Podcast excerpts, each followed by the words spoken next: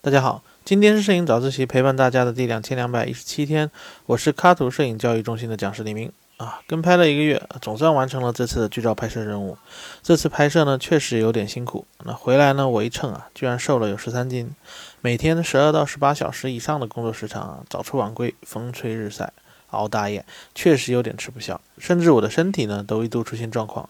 但无论如何啊，这次我总共拍摄了近四万张照片，初步筛选了一部分样片啊，导演和制片人呢都觉得满意，只剩后续的收尾工作，所以整体来说呢还是比较圆满的。那今天呢，先不跟大家聊剧照的部分，想聊聊我在整个拍摄过程中呢，我是如何坚持下来的，如何保证创作的激情的。如果你也遇到这样的高强度的拍摄项目呢，或许对你也有帮助。那首先呢是拍摄的部分，拍摄初期呢，你肯定是充满激情的，充满体力，充满好奇心的。啊，剧组的掌机摄影师啊都说过，你是我见过的最勤奋的剧照摄影师。每天在拍摄现场呢，我基本是不停的走，拍演员、拍摄影师、拍导演，每一场戏都很积极，各种找角度啊。甚至有一次呢，在一次室内拍摄的时候，我为了找角度啊，钻到了两个电影机之间的一个小空间里，这对于两百多斤的我来说啊，基本上只能爬过去。然后呢，正式拍摄时呢，我因为太专注啊，头不小心贴到了电影机的稳定器上。拍完以后呢，所有人都很惊讶地看着我，旁边的人提醒我呢，我才知道刚才把镜头给撞的晃了一下，这个镜头就废了。这属于一个小事故了啊。啊，直到拍摄的第三四天吧，因为身体的疲惫啊，还有新鲜感已经过了。那还有一个呢，其实就是我们剧照摄影啊，其实在现场有时候是挺碍事的，所以摄影组呢、灯光组都会把你赶来赶去的。甚至有人说了句话，把我给激怒了。他说：“你不要站在这里啊，你挡到我的无线图传信号了。”这对于一个胖子来说呢，是很尴尬的。身心的疲惫呢，导致我其实不太想认真拍了，创作激情开始低下。做摄影都知道啊，如果你没有创作激情的时候啊，其实很难拍出好的照片。因为我一开始呢，没设定的目标呢，就是拍好每一场戏。但其实这个目标我发现不太难啊，因为一天可能也不会有太多场戏。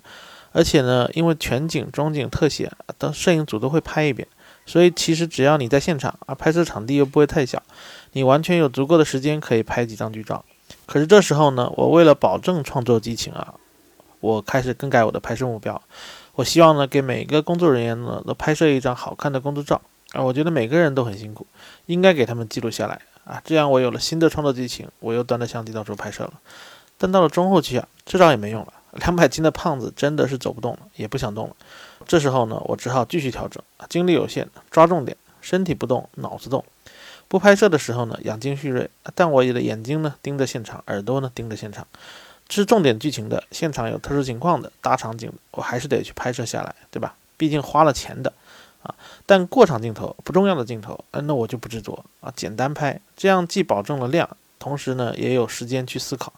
所以呢，我也不开始不跟着摄影组的角度拍摄了，我开始自己去理解电影，去找角度，找人物关系，去和演员沟通，去拍摄啊第三视角的剧照，不断的坚持拍摄，也不断的进步，也保证了足够的质量。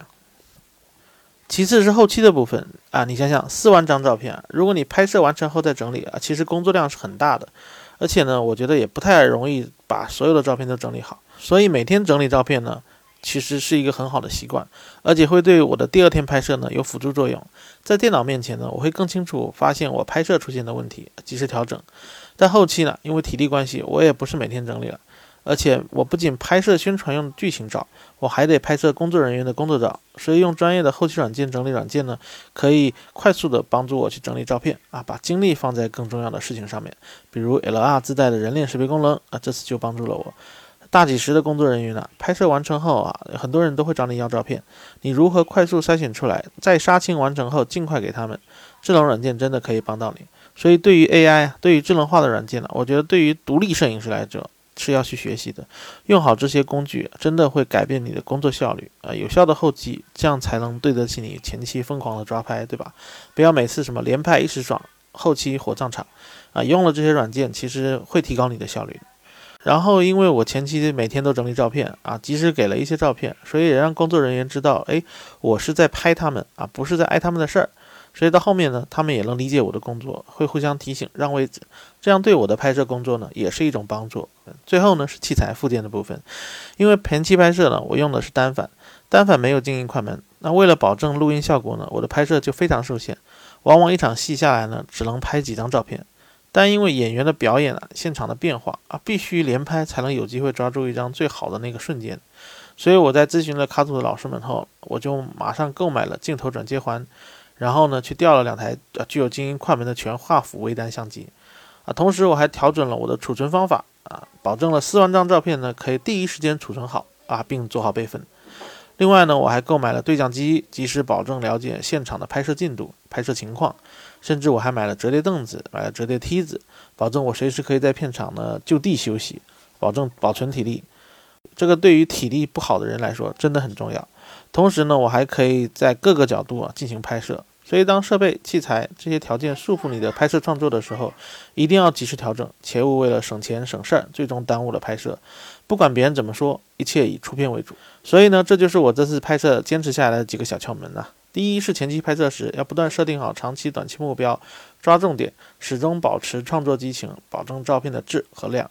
第二就是及时整理和对照片进行后期啊，及时调整拍摄方法，并运用智能软件啊，提高照片的处理效率。有效的后期，及时的给出照片，才是对前期拍摄最大的尊重。